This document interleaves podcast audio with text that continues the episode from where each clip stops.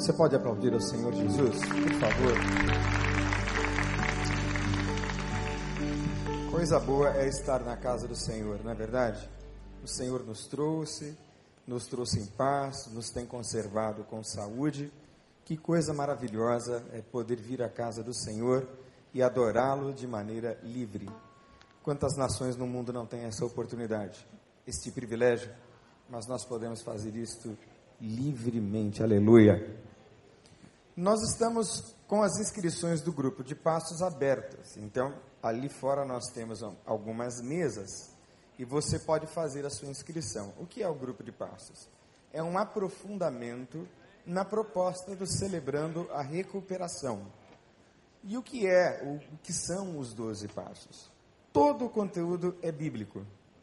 Os doze passos têm um foco na saúde espiritual e, consequentemente, na saúde emocional.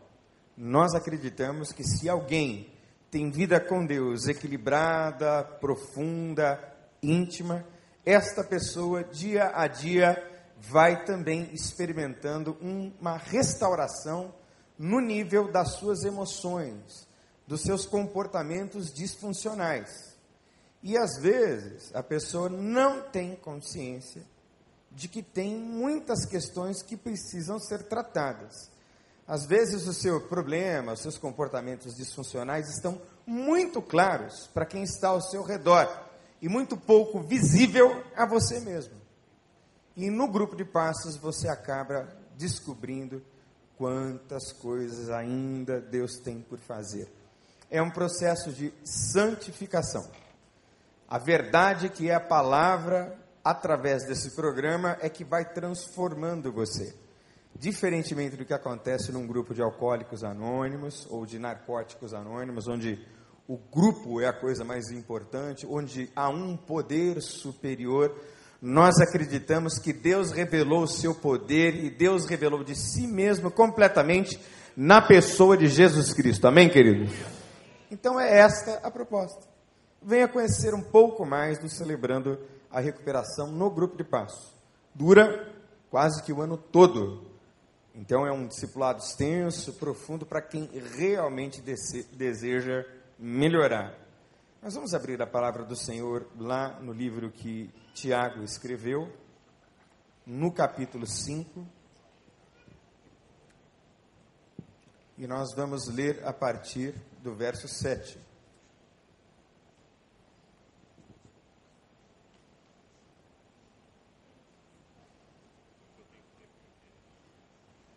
Tiago, capítulo 5, a partir do verso 7.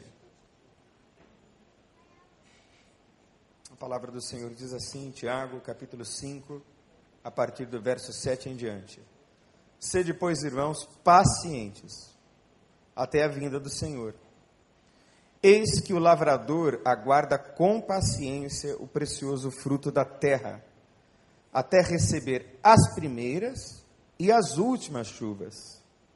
Sede vós também pacientes e fortalecei o vosso coração, pois a vinda do Senhor está próxima. Irmãos, não vos queixeis uns dos outros, para não serdes julgados. Eis que o juiz está às portas. Irmãos, tomai por modelo no sofrimento e na paciência os profetas, os quais falaram em nome do Senhor. Eis que temos por felizes os que perseveraram firmes. Tendes ouvido da paciência de Jó e vistes que fim o Senhor lhe deu, porque o Senhor é cheio de eterna misericórdia e compassivo. Acima de tudo, porém, meus irmãos, não jureis nem pelo céu nem pela terra, nem por qualquer outro voto, antes seja o vosso sim, sim e o vosso não, não, para não caíres em juízo. Está alguém sofrendo? Faça oração. Está alguém alegre? Cante louvores. Está alguém entre vós doente? Chame os presbíteros da igreja e esses façam oração sobre ele, ungindo com óleo em nome do Senhor. E a oração da fé salvará o enfermo, e o Senhor o levantará, e se houver cometido pecado, ser-lhe-ão perdoados. Confessai, pois, as vossas culpas, os vossos pecados uns aos outros, e orai uns pelos outros para serdes curados. Muito pode, por sua eficácia, a súplica de um justo. Elias era homem semelhante a nós, sujeito aos mesmos sentimentos, e orou com instância para que não chovesse sobre a terra. E por três anos e seis meses não choveu. E orou de novo, e o céu deu chuva, e a terra fez germinar os seus frutos. Vamos orar? Mais uma vez. Feche os seus olhos. E vamos pedir a Deus que nos fale.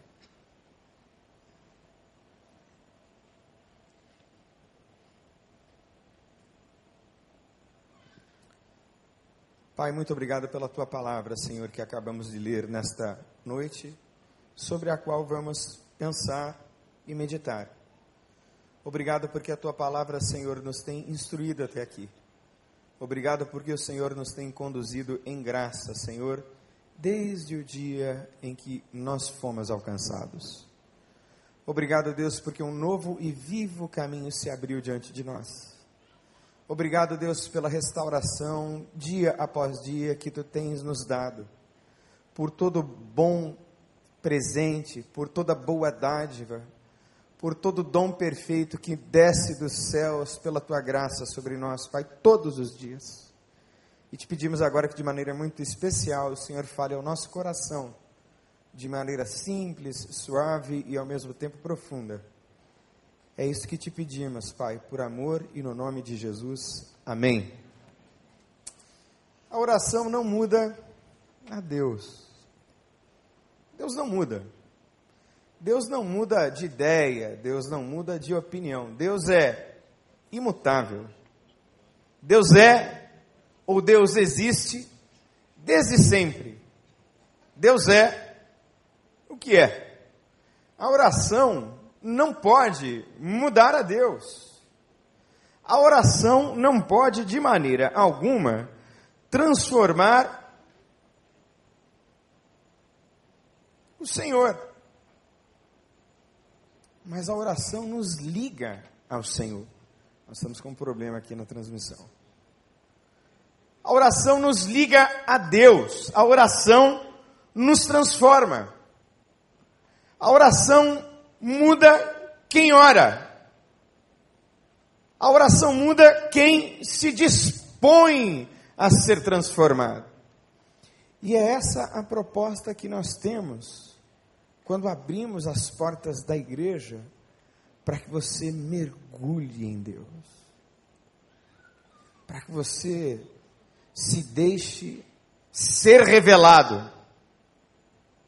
Na medida em que a luz de Deus vem sobre você. Ela vai transformando a sua vida. E é essa oração que nos liga a Deus. Nos conecta à fonte de luz, à fonte de graça, à fonte de vida, à fonte de poder. Nós somos ligados a Deus por meio dessa disciplina espiritual. E a oração ela nos leva a essa dinâmica da vida espiritual. Oração, Deus, palavra e vida. É esse contato direto com Deus que me leva a amar a Sua palavra. E é esta palavra aplicada e vivida que me transforma e me prepara para a vida. Ora, a vida é cheia de relacionamentos, não é verdade? A vida o tempo todo nos leva às relações com as pessoas. E quando nós somos aproximados de Cristo Jesus, quando nós somos levados a Cristo, nós somos atraídos a Ele por causa da Sua maravilhosa graça. Nós somos atraídos a Cristo por causa desse maravilhoso perdão. Só pode perdoar de fato quem um dia recebeu perdão. É aquela velha ideia, aquela velha frase. Ninguém pode dar aquilo que não recebeu. Mais uma vez, estamos aí com problemas.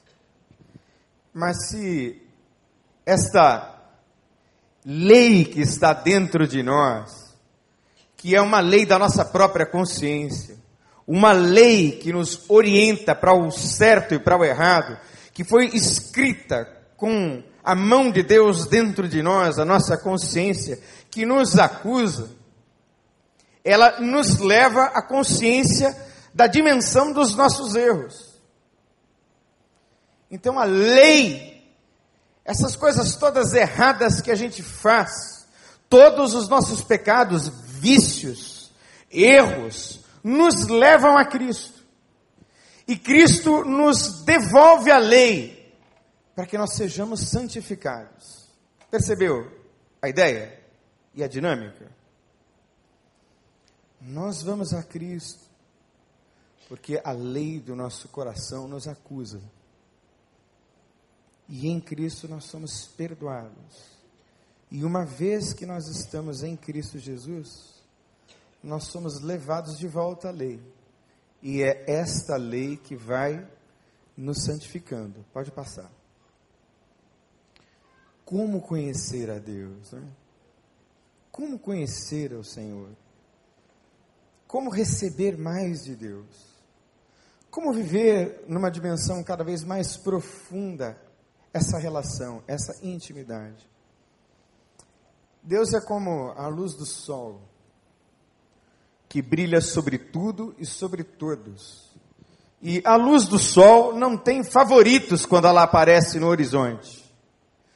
Mas ela brilha de maneira translúcida e nítida apenas nos espelhos que estão limpos. É por isso que pela palavra de Deus você vai sendo santificado e esta santificação faz com que você reflita a luz de Deus.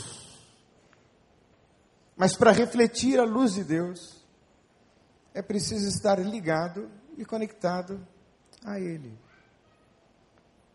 É preciso estar, como diz a palavra do Senhor, ligado na videira, ligado em Cristo Jesus. A espiritualidade que é saudável é aquela que desenvolve em nós as nossas virtudes, que molda o nosso caráter. A vida com Deus, que é uma vida autêntica, é aquela que nos transforma de dentro para fora. São as nossas necessidades, são as nossas dores que nos levam a Cristo. Mas na medida em que nós vamos conhecendo a Deus, o nosso caráter vai sendo transformado. De modo que a oração é muito mais do que pedir e receber. A oração é um, uma relação e a oração precisa ser aplicada ao seu processo de restauração. Tem uma coisa muito interessante sobre oração. É que quando nós nos entregamos a Cristo, quando nós chegamos até Ele, abrimos o nosso coração e nos rendemos, e há aquela profunda entrega. Nós temos assim uma grande lista de pedidos, não é verdade? E nós aprendemos, tradicionalmente, que existem três formas de Deus nos responder. Quais são? Sim, não e espera. Não é verdade? E eu gostaria de ir um pouquinho mais além. Porque entre o sim e o não, existe um processo. Pode apagar o PowerPoint, gente, não precisa mais usar, não, pode apagar. Existe um processo. Então, muito mais importante para Deus do que responder sim ou não aos seus pedidos, é o que vai acontecendo durante a jornada, é o que vai acontecendo durante o caminho. É o que Deus está fazendo enquanto você caminha com Ele. Quando você chega na presença de Deus com aquela lista enorme de expectativas, e de pedidos, e de anseios, e de dores, na jornada ele vai trabalhando no seu caráter. Muito mais do que dar a você o que você está pedindo. E a Bíblia diz que ele é poderoso para fazer muito mais além do que pedimos ou pensamos, segundo o poder que em nós opera. Deus quer você reluzindo a luz de Jesus Cristo. Amém, queridos? Deus quer você transformado muito mais do que presentear você, muito mais do que oferecer a você aquilo ou aquilo outro que você está pedindo. Você está sendo chamado para refletir a glória de Deus. E esse texto que nós lemos, do apóstolo Tiago, é lindo. É um texto muito profundo. Tiago fala da imutabilidade de Deus, que Deus não muda.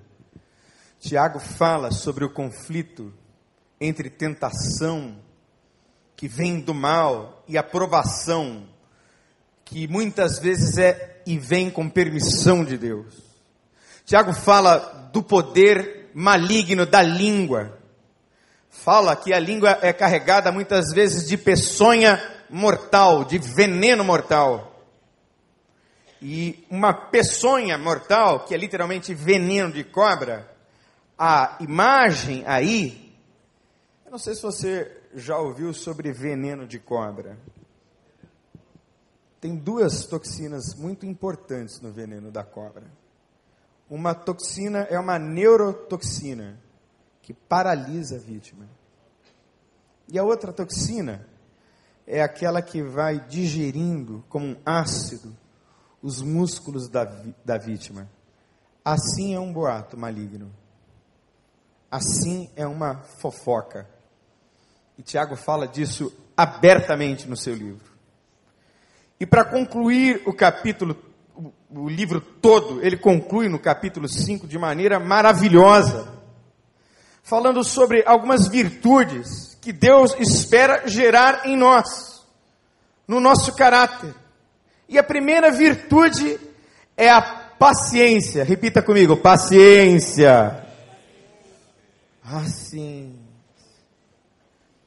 Vindo no trânsito e andando pelas ruas da cidade, todos os dias nós somos desafiados na nossa paciência. Entrando pelas filas dos bancos, todos os dias, Deus nos testa a paciência. A paciência, irmãos, é uma virtude preciosíssima que pouca gente tem de maneira profunda, trabalhada e ampliada. É pela paciência que Deus concedeu a muitos homens o conhecimento. O que seria de nós se não fossem os cientistas? Que pacientemente estudaram anos a fio para descobrir a cura de determinadas doenças. O que seria de você se aquelas pessoas mais importantes do processo educativo que passaram pela sua vida não tivessem tido paciência com você? Para aturar as suas esquisitices, para aturar as suas infantilidades. O que seria de você? O que seria de mim se não fossem os homens e as mulheres de Deus que tiveram tempo para aguardar que eu amadurecesse e abandonasse as minhas infantilidades. E é exatamente isso que Tiago está dizendo. Ora, vocês que estão nesse relacionamento com Deus e querem receber mais de Deus, precisam se exercitar na habilidade de esperar em paz. Eu penso que essa é uma ideia muito interessante para a paciência, que é o contrário de desespero, que é o contrário de ansiedade. A pessoa paciente, experimentada em Deus, ela reage de maneira muito mais tranquila diante das provações que ela vem atravessando. Não há desespero. Não há abalo.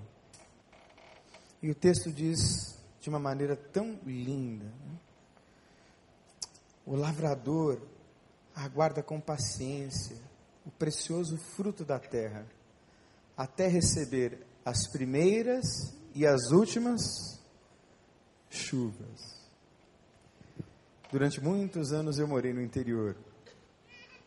E a minha mãe sempre se dedicou muito ao trabalho no campo. E muitas vezes eu via a minha mãe orientando os trabalhadores na lavoura, nas mais variadas plantações. E depois que a semente estava semeada, no tempo certo, no período certo das chuvas, não restava outro exercício senão o de esperar que a chuva viesse. E a chuva não podia vir numa quantidade pequena, nem numa quantidade excessiva. A chuva deveria vir na medida certa, para não levar as sementes embora ou para não faltar água para que a semente finalmente nascesse e vingasse. Haviam as chuvas do princípio e do final para fortalecer o fruto. E como era gostoso passar ali no meio de três mil pés de café que a minha mãe tinha numa fazenda e ver os frutos do café vermelhinhos, daqui a pouco pronto para serem colhidos e colocados no terreiro. Como era gostoso participar de todo o processo. Eu ia no cafezal, arrancava café com os colhedores do café, levava o café para o terreiro. No terreiro de café, o sol incidia sobre ele, secava as cascas. Nós tirávamos as cascas da semente Finalmente torrávamos o café e nós nos reuníamos todos para tomar a primeira xícara de café daquela colheita. Assim também é, meu irmão, minha irmã, na sua vida. Deus vai mandar a chuva no tempo certo, no nome de Jesus. Se você for um sábio e paciente, semeador. Deus vai mandar a chuva no tempo certo, próximo da colheita. Se você souber esperar em paz, até que você colha os seus frutos. Irmãos, Deus me tem dado muitos frutos, muitos, muitos. Quando eu olho para trás, e vejo de onde Deus me tirou e até onde eu tenho chegado. Quantos frutos Deus tem me dado. E como é verdadeira a palavra. Aquele que vai seguindo o seu caminho, semeando e chorando, voltará regozijando, trazendo nas suas mãos os seus molhos. Aleluia. Paciência espera. Essa virtude tão tremenda que Deus espera gerar dentro de nós. Enquanto Ele vai respondendo e atendendo aquilo que nós estamos pedindo. Isso é muito importante ser compreendido. Deus nos responde objetivamente naquilo que estamos pedindo a Ele. Deus, eu preciso de um emprego. Deus, eu preciso de tal recurso. Deus, eu preciso de uma cura.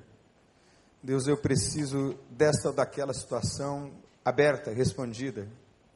Deus vai operando sem dúvida nenhuma nas circunstâncias, mas, sobretudo e acima de tudo, essa nossa relação com Deus visa mudar a gente, de dentro para fora. A segunda virtude da qual fala o texto é a fé. Porque para esperar a colheita é preciso crer que ela virá. Você crê que a sua colheita está vindo no nome de Jesus? Eu creio. Todos os dias eu creio. Todos os dias eu exercito a minha fé. Eu acordo de manhã cedo crendo. Eu dirijo durante todos os dias as minhas atividades, crendo no poder e na confirmação de Deus. Todos os dias. E sem fé é impossível agradar a Deus. E eu que, com a minha esposa, passamos por momentos tão duros e tão difíceis. Que provações, que dores, que lutas, quantas privações, quantas lágrimas que foram derramadas pelas madrugadas, quanto sofrimento, quanta tribulação, mas o Senhor me livrou de todas, aleluia. Todas. Todas as minhas provações ele me livrou. E Ele tem enxugado dos meus olhos toda lágrima. De modo que quando vem a prova, eu já não me abalo tanto quanto me abalava lá atrás. Porque eu sei em quem tenho crido, aleluia. Eu conheço meu Deus. E eu costumo dizer a quem caminha mais perto de mim, que eu vivo todos os meus dias como se fossem os primeiros e os últimos. Sabe quando você chega num lugar em que tudo é novidade? E fica tudo assim maravilhoso, né? Aconteceu comigo quando eu cheguei aqui na igreja do Recreio, há mais ou menos três anos. Eu já vinha visitando a igreja, pastor Wander foi meu professor, e eu fiquei impressionadíssimo com tudo. Eu me lembro de uma vez em que eu fui ao estacionamento para ter uma conversa com ele. Nem cogitava a hipótese, a ideia, nem passava pela mente que um dia eu pudesse trabalhar aqui. E eu chorei no estacionamento, antes de conversar com o pastor Wander. Porque eu olhei para o estacionamento da igreja e me lembrei da minha pequeníssima Igrejinha Batistinha de Vila Joaniza, no Morro do Barbante. O meu coração ficou pequeno. Há muitos anos eu não via o pastor Vander e eu não pude acompanhar o desenvolvimento da igreja. E eu, ao entrar no estacionamento, pensei comigo: meu Deus, eu só vi igreja desse porte com esse estilo nos Estados Unidos. Como é que pode existir um ministério assim tão grande no Brasil? E eu fiquei fascinado. Começamos uma conversa e eu aqui estou para a glória de Jesus. Vamos fazer três anos. Mas o que eu peço a Deus todos os dias é que aquela fascinação doce e maravilhosa com que Deus está fazendo aqui, esse fascínio extraordinário do que Deus tem dado ao ministério dessa igreja, eu tenho pedido a Deus que me permita continuar olhando para o potencial tremendo que esta igreja tem de seguir adiante, de crescer para a glória dele. Esta é a minha oração, que todos os dias eu seja renovado na minha motivação, como se fosse o meu primeiro dia. Porque quem é que me garante que este dia não pode também ser o último. Então eu vivo todos os meus dias como se fossem os primeiros e os últimos.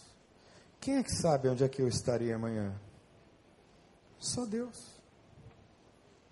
Quem é que sabe para onde é que eu vou daqui uma semana? O próprio Tiago diz: Olha, se você estiver planejando uma viagem, ou seja o que for, diga assim: se Deus quiser e permitir, então eu irei. Então, o que o texto está nos mostrando, nos revelando, nos conduzindo, é a esta fé. A esta fé que não se abala, com qualquer problema ou com coisa pouca. O terceiro aspecto tem a ver com aceitação, que é uma virtude maravilhosa. O texto diz assim: Irmãos, no verso 9, não vos queixeis uns dos outros. Você aceita as pessoas do jeito que elas são? Não. Tem um livrozinho do Brennan Manning que eu peguei agora em casa para dar uma olhadinha. E a chamada do livro é muito interessante. O título do livro é Deus ama você do jeito que você é. E embaixo ele diz: Deus ama você do jeito que você é, porque você nunca chegará a ser do jeito que você deveria ser. Não é interessante? Então Deus ama você do jeito que você é. Você nunca vai chegar lá. E você com toda certeza em qualquer nível de relacionamento, vai conviver com gente chata, com gente esquisita, com gente reclamuda, com gente ignorante, com gente arrogante. Você vai conviver o tempo todo com gente assim. E pode ter certeza que se você buscar mais a Deus, Deus vai mandar mais gente assim para trabalhar você, no nome de Jesus, amém? Hum, que amenzinho fraco. Deus vai colocar pessoas na sua vida como um estorvo santo. Ora, você não é cheio de carências de aceitação? É ou não é? Você não espera que você seja aceito do jeito que você é por Deus e pelas pessoas? Pois muito bem. Deus vai colocar pessoas aí no seu caminho para arrepiar os seus cabelos. Para gerar em você a tolerância que você espera da outra pessoa. A gente sempre espera que o outro nos aceite, não é? A gente sempre espera que o outro seja santo, a gente sempre espera que o outro seja bonzinho.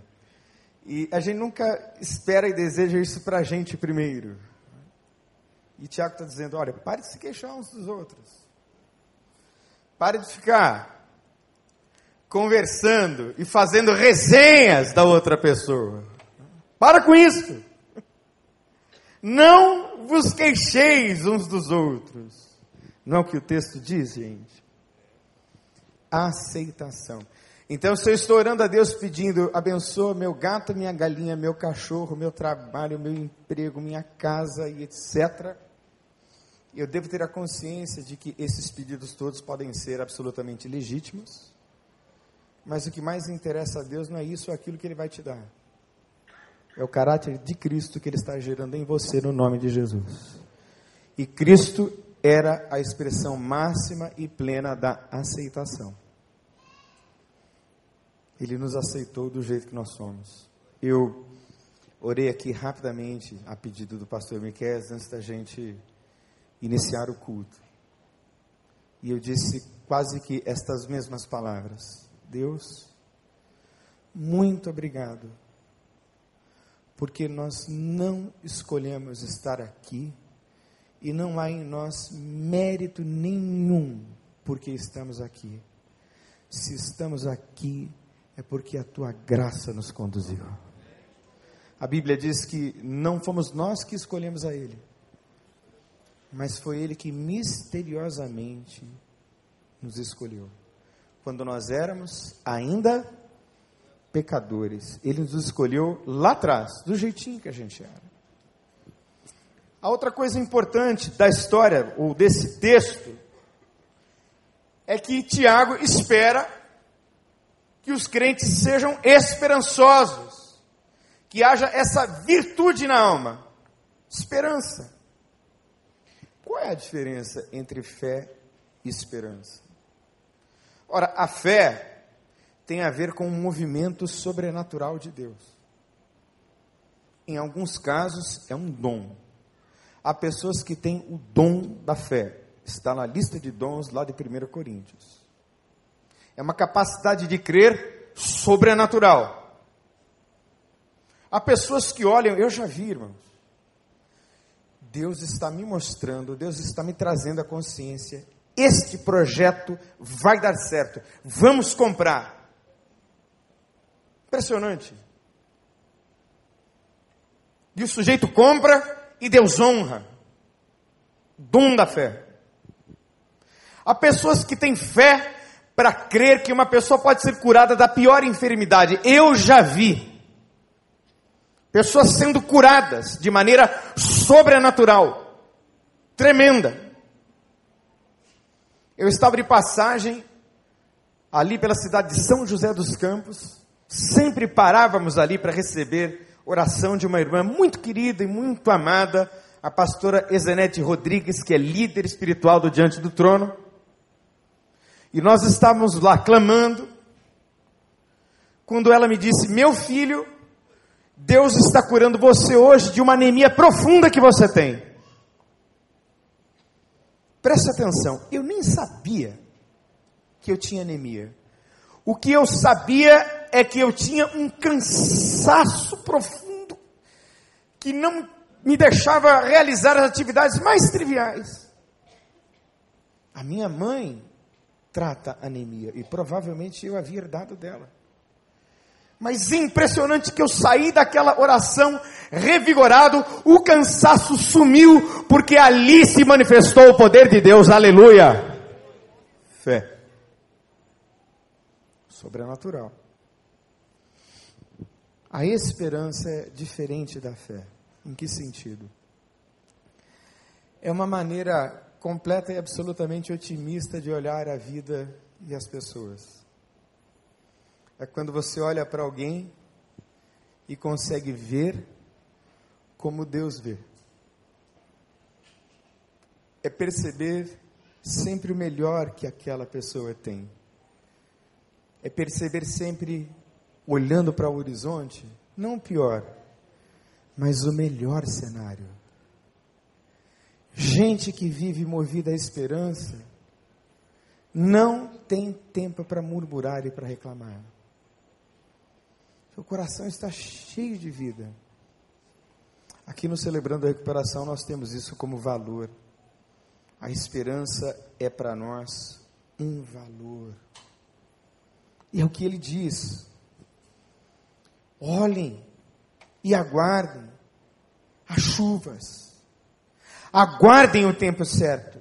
E vivam a vida com esperança. Eu quero dizer a você, irmão, irmã, querido, querida, com toda certeza, com toda fé, com toda convicção e esperança, que os melhores dias da sua vida ainda estão por vir, no nome de Jesus.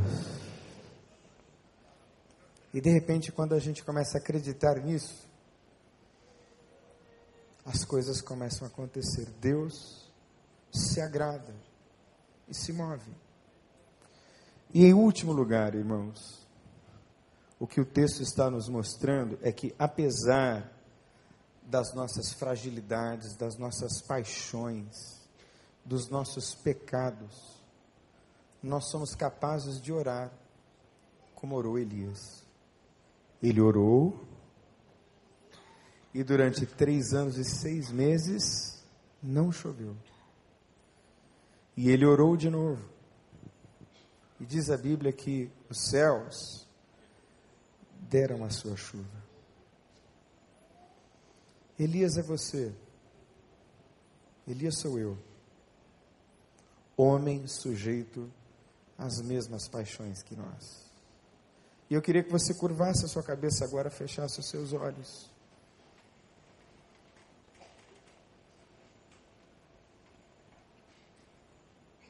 Sei se o Tuta aqui pode me ajudar. Fecha os teus olhos, irmão e irmã. Vamos clamar ao Senhor.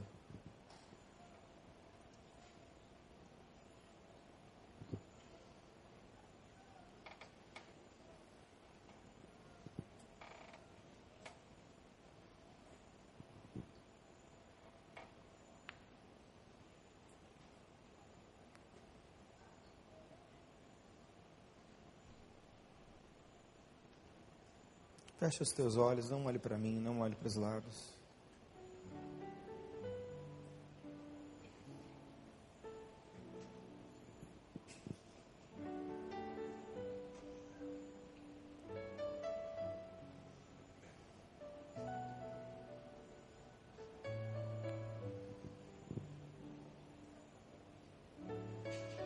Coloque diante de Deus agora a sua vida, de olhos fechados. Eu sei que você tem pedidos, tem coisas específicas que você está pedindo a Deus. E a Bíblia diz: Pedi e dá-se-vos-á, buscai e achareis, batei e abrir-se-vos-á. Pois todo o que pede recebe, o que busca acha, e ao que bate, abrir-se-lhe-á. Então pode pedir, mas muito mais do que pedir. Deseja agora, no nome de Jesus Cristo, essa transformação interior, sem a qual você nunca terá paz.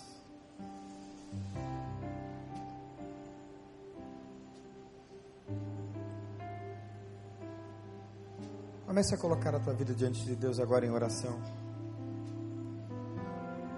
E vamos adorar juntos. A esperança ferido, como árvore cortado, marcado pela dor.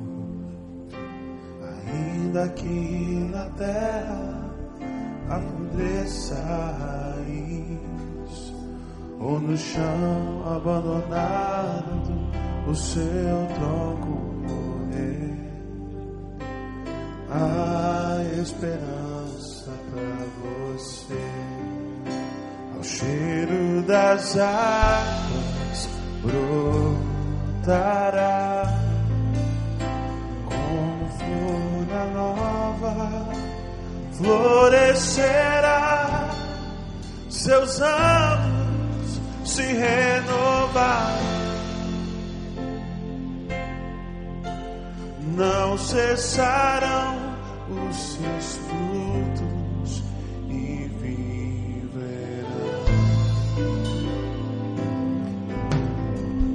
Vamos ficar em pé e vamos cantar essa canção. A esperança para ferido como árvore cortado marcado pela dor. Ainda que na terra envelheça a raiz e no chão abandonado seu tronco morrer. Há esperança para você ao cheiro das águas brotar. planta nova florescerá,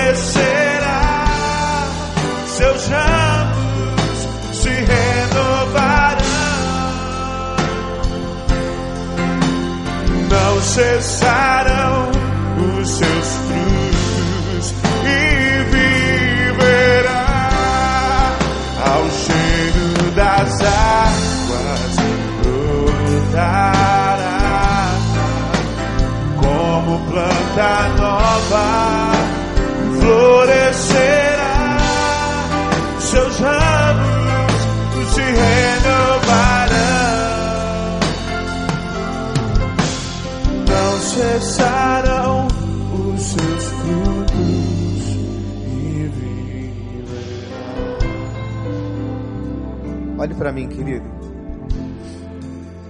Deus falou com você. Deus ministrou ao seu coração, eu quero orar com você agora, no nome de Jesus. E eu vou pedir a você que dê um passo de fé. Que você saia do seu lugar e venha aqui à frente agora. Você, com quem Deus falou, saia do seu lugar agora e venha aqui à frente. Eu vou orar pela sua vida, no nome de Jesus. Enquanto nós cantamos, você vai sair daí. Você que deseja ser transformado de dentro para fora. Sai do seu lugar, vem cá. No nome de Jesus, pode vir. Ao cheiro, ao cheiro das águas brotará como planta nova,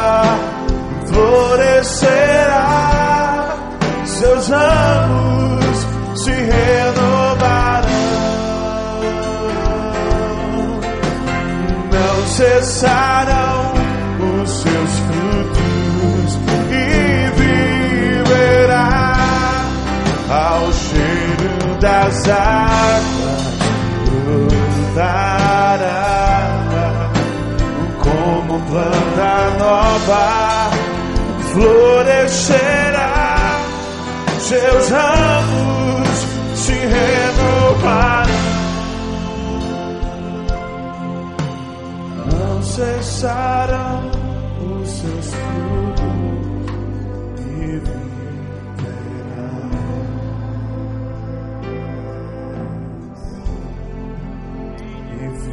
E Jesus, nós viveremos. Viveremos e não morreremos para a glória do teu nome, Senhor.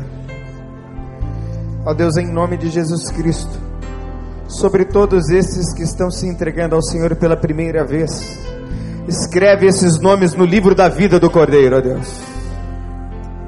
Sobre todos esses que têm muitas petições, muitos pedidos, atende-os segundo a tua boa vontade, no nome de Jesus. Mas, sobretudo, Deus, que estes que estão aqui na frente, que aceitaram ao apelo, que o Senhor os transforme pelo poder do teu evangelho e da tua palavra, que eles experimentem, Deus, este caráter de Cristo sendo gerado neles, que esta poeira toda espiritual saia deles agora em nome de Jesus. E que eles comecem a refletir, ó Senhor, em seus comportamentos, atitudes, pensamentos, a tua glória, a semelhança de Jesus Cristo. Deus cura os enfermos, porque a tua palavra diz que tu tens poder para curar os enfermos e a oração da fé transforma e salva o doente, Senhor. Cura os teus filhos, cura o teu povo pois nós te pedimos por amor e no nome de Jesus Cristo. Amém e amém. Você pode aplaudir ao Senhor? Fique aqui mais um pouquinho.